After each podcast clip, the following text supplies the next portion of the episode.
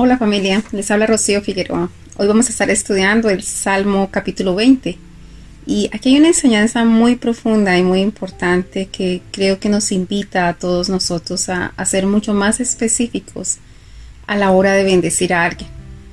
Nosotros a veces cogemos modismos en nuestro medio como que Dios te bendiga, que Dios te bendiga, pero, pero creo que es mucho más claro que eso, es mucho más preciso que eso.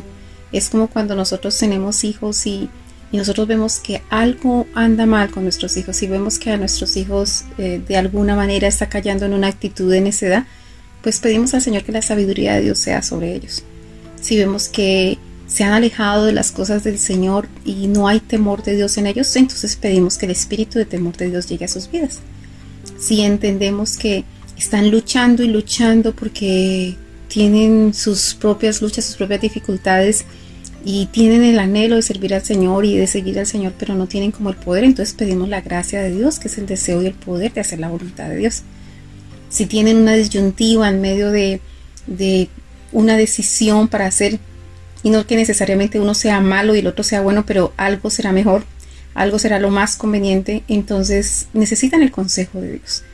Y así sucesivamente, toda una serie de cosas, cuando se necesita la inteligencia y problemas y aparecen problemas y problemas y la inteligencia es la habilidad para resolver problemas, entonces tal vez lo que se necesita es eso, pedirle al Señor que la, el espíritu de inteligencia de Dios llegue a la vida de ellos. Entonces, de esa misma manera, cuando se trata de las personas que amamos, de las personas en la congregación, de las personas que conocemos, cuando alguien nos pide que ore por ellos, uno tendría que ser bien específico exactamente. Tal vez las personas a veces piden una bendición, pero ellos no están viendo que la raíz de ese problema es precisamente lo que tenemos que atacar y allí es donde tenemos que pedir. Así que empecemos la lectura.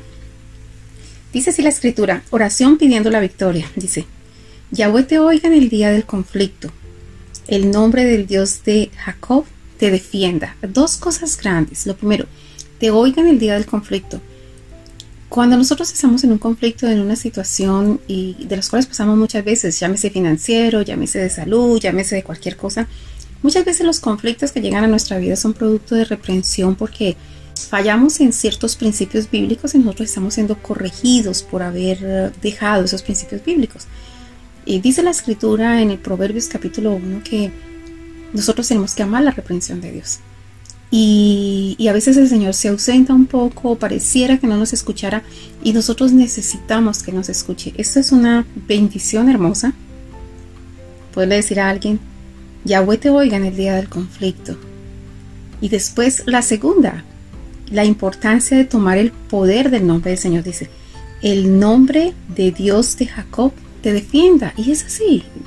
Uno escucha testimonio tras testimonio de personas que han estado en una situación supremamente apretada, supremamente difícil, tal vez una decisión de vida o de muerte, y lo único que les quedó fue clamar al Señor. Y cuando clamaron su nombre, el Señor los defendió y el Señor los sacó de esa situación específicamente. Esto también me lleva a mí a recordar que hay algo que nosotros necesitamos activar en nuestra vida, que es el empoderamiento. ¿A qué me estoy refiriendo yo con el empoderamiento? No sé si usted alguna vez ha visto algún de cómic, de esos cómics asiáticos, donde parece que los personajes, el uno tiene poder en los ojos, el otro tiene poder en, en las manos, el otro tiene poder con la mente, el otro tiene poder con las palabras y todo ese tipo de cosas. Pues muy parecido sucede con nosotros dentro del reino de los cielos. ¿En qué sentido? Eh, no quiero que se me malinterprete con lo que estoy diciendo, pero ¿en qué sentido es parecido? En que el Señor nos ha dado todos unos elementos de poder la fe es un elemento, es, es un escudo que nos permite a nosotros defendernos en contra de las acechanzas del enemigo cuando nos tira los dardos y nosotros tenemos ese escudo de la fe e, es fundamental. Em, el hecho de tener el, eh, la sangre de Cristo y entender la revelación de la sangre de Cristo, el poder que tiene la sangre de Cristo para cubrirnos, protegernos. Em, el nombre del Señor eh, es poderosísimo a la hora de hacer liberaciones, a la hora de pedir y de clamar a Él, a la hora de pedir para la salud de, una persona que está en enfermedad. Eh, por eso nosotros pedimos en el nombre del Señor. Eh, la palabra de Dios, la palabra de Dios es una espada, dice la, misma palabra que es una espada de doble filo que entra hasta ir profundo los huesos y discierne las intenciones de nuestro corazón. Entonces, todos esos son elementos de poder y nosotros tenemos que aprender a empoderarnos de aquello que el Señor nos ha dado como elementos de poder para nuestra vida. Entonces, es muy bonito. Si usted observa todo esto, es una oración que se hace a alguien, es desear a alguien, es casi como para ponerlo en una tarjeta y podérselo dedicar a alguien. Entonces, Yahweh te oiga en el día del conflicto, el nombre del Dios de Jacob te defienda. Verso 2. Te envía ayuda desde el santuario y desde Sión te sostenga. ¿Qué es esto de te envía ayuda? Nosotros sabemos y de acuerdo a las escrituras, los ángeles son ministros de Dios, que están para eso mismo, para ministrar. Los ángeles están anhelando ayudarnos, anhelando que nosotros nos activemos para que en el proceso de que nosotros nos activemos ellos trabajen juntamente con nosotros. Pero infortunadamente nosotros no los activamos. Si nosotros hablamos la palabra de fe, si nosotros manifestamos la palabra de fe, si nosotros damos pasos de fe, si nosotros nos alistamos para ir a la predicación del Evangelio, lo que sea que nosotros hagamos, que es parte del propósito eterno que Dios ha hecho en nuestra vida, ahí están los ángeles listos para para atender a ese llamado que nosotros estamos haciendo. ¿Se imagina si una persona no dice, en un proceso de liberación, no dice, en el nombre del Señor Yeshua sea libre, no pasa nada, ¿se entiende? Entonces nosotros tenemos que activar cada una de las cosas. Y aquí está diciendo técnicamente es, te envía ayuda desde el santuario. Hay ángeles alrededor de nosotros ayudándonos. Eh, Recuerdo algunos testimonios en todas nuestras situaciones, en los espacios donde hemos estado haciendo liberaciones, en eventos de retiros y, liberaciones, donde personas han visto eh, dos ángeles muy grandes parados uno al lado derecho y al lado izquierdo mío, eh, con vestiduras azules muy resplandecientes y con cintos eh, plateados. ¿no? Otros han visto los demonios y visto ángeles con arcos y flechas em, apuntándole y, tirándole y, ahuyentando a los enemigos. Entonces, son ministros que están allí para ayudarnos, son ministros que están allí para, para favorecernos, para ayudarnos en todo el proceso de cumplir nuestro propósito eterno. Así que decir aquí en esta porción que Yahweh te envía ayuda desde el santuario nos da una claridad y desde Sion te sostenga. Eso desde Sion, el lugar de la intimidad con Dios. Allí es donde nosotros encontramos quien nos sostiene. Es en la intimidad con Dios, es en, incorporarnos cada vez más, a estar cerca de Él. Allí nosotros vamos a encontrar esa ayuda que nos sostiene. Verso 3.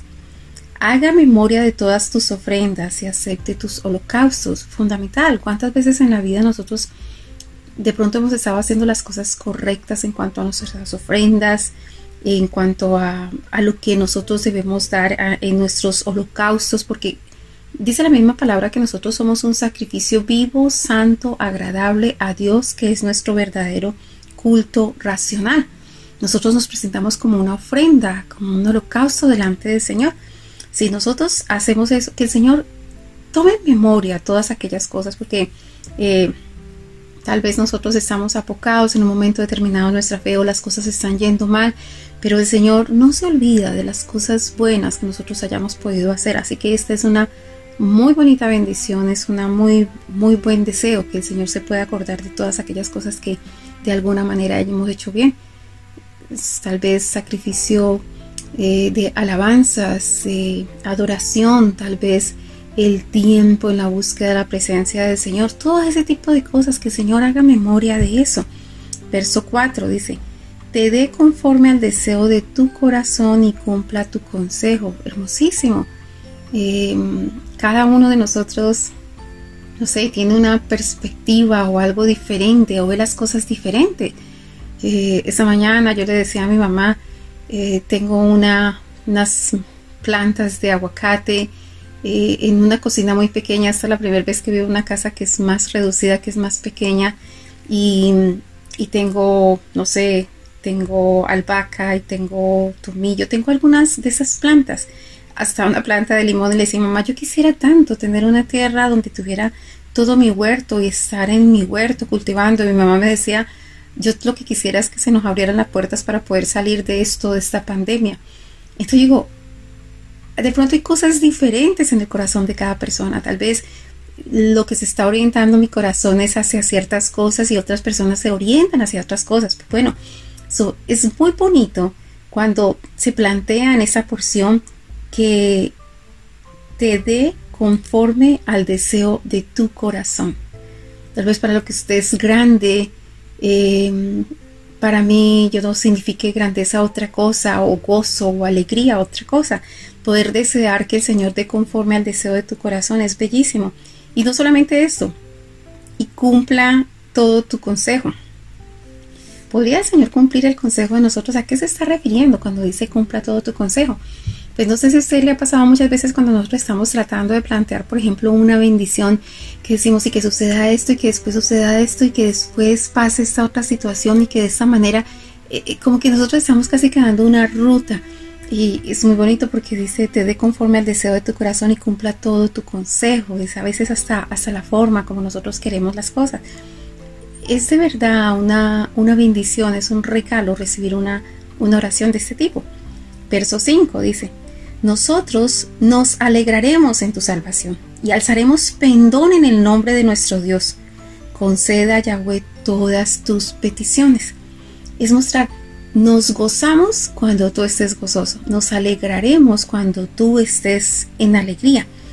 Nos dice, alegraremos en tu salvación y alzaremos pendón en el nombre de nuestro Señor. Es decir, lo glorificaremos a Él por todas las bendiciones que tú alcances. Es decir, estamos todos en la misma sintonía. Estamos deseándote lo mejor. Yo pienso que ver toda esta porción del, de este Salmo 20, del 1 al 5, es como cómo debe ser la disposición del corazón de un hombre y una mujer que ama a Dios. Es tener ese, ese carácter de cariño, de amor, de respeto, de desear para los demás aquellas cosas que uno mismo desea. Ahí sí sería como dice la palabra, amarás al prójimo como a ti mismo. Todo lo que yo deseo para los demás, ese es exactamente lo que yo tengo. Entonces volteémoslo por el otro lado.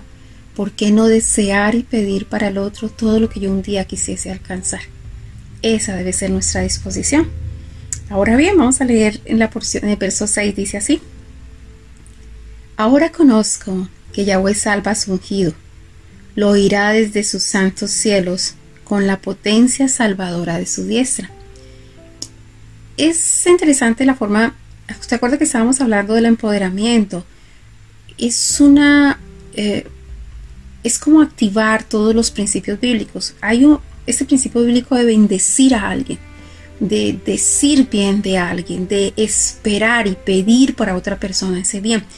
Pero esto se activa juntamente con otra condición o principio que es muy positivo que es muy bueno, que es importante y necesario, que es una declaración de confianza, una declaración de, eh, de fe y decir, como en este caso, ahora conozco que Yahweh salva a su ungido, lo oirá desde sus santos cielos con la potencia salvadora de su diestra. Es muy importante para nosotros y cuando nosotros pedimos, Pedimos con esa certeza, ese convencimiento, creyendo y declarando en quién hemos confiado, alabando y glorificando a aquel que hemos confiado, eh, dándole como ese lugar, ese lugar toda esta oración tiene una relación hacia Dios porque nosotros sabemos de dónde viene nuestro socorro, de dónde viene nuestra ayuda, de dónde viene la bendición. Entonces, eh, parece que al salmista en este momento como que algo le hizo clic cuando dijo, ahora conozco. Es cuando nosotros hacemos una pronunciación o una declaración, pero en revelación. No se trata de que yo haga una pronunciación o una declaración. Hay una pandemia afuera, no podemos salir y yo digo, eh, todo lo puedo en Cristo que me fortalece. La sangre de Cristo me cubre y sencillamente yo me voy con orgullo, con soberbia o con no, porque la palabra dice que para todo hay un tiempo. Hay un tiempo para besar y otro para abstenerte de besar, un tiempo para danzar y otro para abstenerse de danzar, un tiempo para abrazar y otro para abstenerse de abrazar. Tal vez hay un tiempo para salir y otro para abstenerse de salir. Y nosotros lo vemos claramente marcado en las escrituras a través de los profetas. Si nosotros tomáramos la situación de un profeta y quisiéramos plantearla en nuestro tiempo, seguramente no cabría exactamente en el tiempo, porque nosotros observamos que algunos profetas del Señor les dijo que el pueblo se rinda, porque yo ya lo entregué en las manos de los enemigos, como en el caso de Jeremías. Pero a otros les dice que empuñen las armas y que peleen porque yo he entregado a sus enemigos en tus manos. Entonces, son condiciones diferentes y hay tiempo para todo. Lo que nosotros tenemos que saber es alinearnos cuando nosotros hacemos declaraciones, eh, que nuestras declaraciones de fe sean una revelación de Dios por el continuo comunión que nosotros tenemos con el Padre, por el continuo contacto con el Padre. El Señor revela lo que hay en su corazón y lo que tiene para nosotros en ese ahora del que está hablando aquí el salmista. Ahora conozco. Tal vez no fue ayer, Tal vez ayer estaba en una situación completamente complicada, difícil, y no escuchaba la voz del, del Señor cuando me decía y me daba la certeza de algo. Eh, quiero contar una experiencia hace unos años atrás, hace más o menos cuatro años, yo tuve una operación delicada. Eh, no soy de las personas que se enferma con facilidad o le pasa algo como eso. De hecho, nunca había tenido una operación en mi vida. Y, mm, y yo estaba orándole, orándole al Señor. Y yo no el Señor me ha hablado muchas veces, pero en esa ocasión Él no me habló nada. Él no me dijo, Él no me dio la certeza y me dijo, tú vas a ser sana y vas a salir de esa situación. Todo va a estar bien. No, no me dijo nada. Yo, yo estaba como que buscando qué me decía Él. Como Él no me dijo nada, sencillamente antes de entrar en el proceso de la operación, yo recuerdo que mis hijos estaban allí. Yo les dije, yo les amo mucho, yo los bendigo en el nombre del Señor yo sé que el Señor es perfecto y todos sus caminos son perfectos. Palabras más, palabras menos, yo me estaba como despidiendo. Yo dije, si me voy, gloria a Dios, era mi tiempo. Si no me voy, pues gloria a Dios, tengo muchas cosas que hacer. Y digo, yo estaba preparada, pero en otras ocasiones yo he sentido claramente cuando el Señor me dice, voy a sanarte o esto va a estar bien o no hay ningún problema. Y yo puedo hablar y declarar con toda esa confianza porque el Señor habló a mi vida. Ahora, yo veo al salmista como en, otras ocasiones, en otros salmos que hemos leído, él está de pronto caído por sus situaciones. Pero ahorita dice, ahora conozco. Este tiene un tiempo, un momento, ahora. Ahora conozco que Yahweh salva a su ungido. Lo oirá desde sus santos cielos con la potencia salvadora de su diestra. La diestra del Señor. Esa mano de poder que nos sostiene. Verso 7. Escuchen esto porque dice, estos confían en carros y aquellos en caballos, mas nosotros, incluye, es muy probable que está incluyendo a la persona por la que está orando, mas nosotros, del nombre de Yahweh nuestro Dios, tendremos memoria. ¿A qué se está refiriendo eso? Muchas veces cuando nosotros nos hallamos en situaciones difíciles, en situaciones complicadas, pensamos en cualquier cosa. Eh, quién nos va a ayudar, a quién vamos a llamar, a quién le vamos a pedir prestado, rápidamente el médico, tal cosa. Siempre como que lo que hacemos memoria es de cualquier otra cosa. Pero aquí lo que está diciendo esa misa claramente es más nosotros del nombre de Yahweh nuestro Dios tendremos memoria. Yo lo relaciono de esta manera. Usted se imagina si, por ejemplo, usted tiene sus hijos, usted tiene uno de sus hijos y un día llega a la puerta y toca el vecino y le dice, oh, yo venía a traerle estas medias para su hijo. Y usted dice, ¿estas medias para mi hijo? Sí, es que él me dijo que tenía necesidad de medias, entonces yo le compré estas medias. Usted tal vez con una sonrisa de oreja a oreja le dice, muchas gracias. Eh, muy formal. Pero cuando usted entra detrás de esa puerta, usted tiene una decepción grandísima porque dice, un momentico, es que es mi hijo y mi hijo me tuvo que haber preguntado a mí, primero que todo, decirme, tengo necesidad de estas medias o calcetines, como se le llame, porque usted es su papá, porque usted es su padre, usted es su madre, y usted es el primero llamado a conocer las necesidades de su hijo para cubrirlos. Queda como completamente fuera de sintonía, fuera de base, que venga el vecino a traer una cosa tan elemental y tan básica para su hijo. Eso yo creo que de alguna manera, por un lado agradecimiento por él, pero por otro lado como un desatino enorme. Pues de esa misma manera sucede con el Señor, porque el Señor es nuestro Padre y nosotros tenemos que dejar conocer delante de Él todas nuestras peticiones.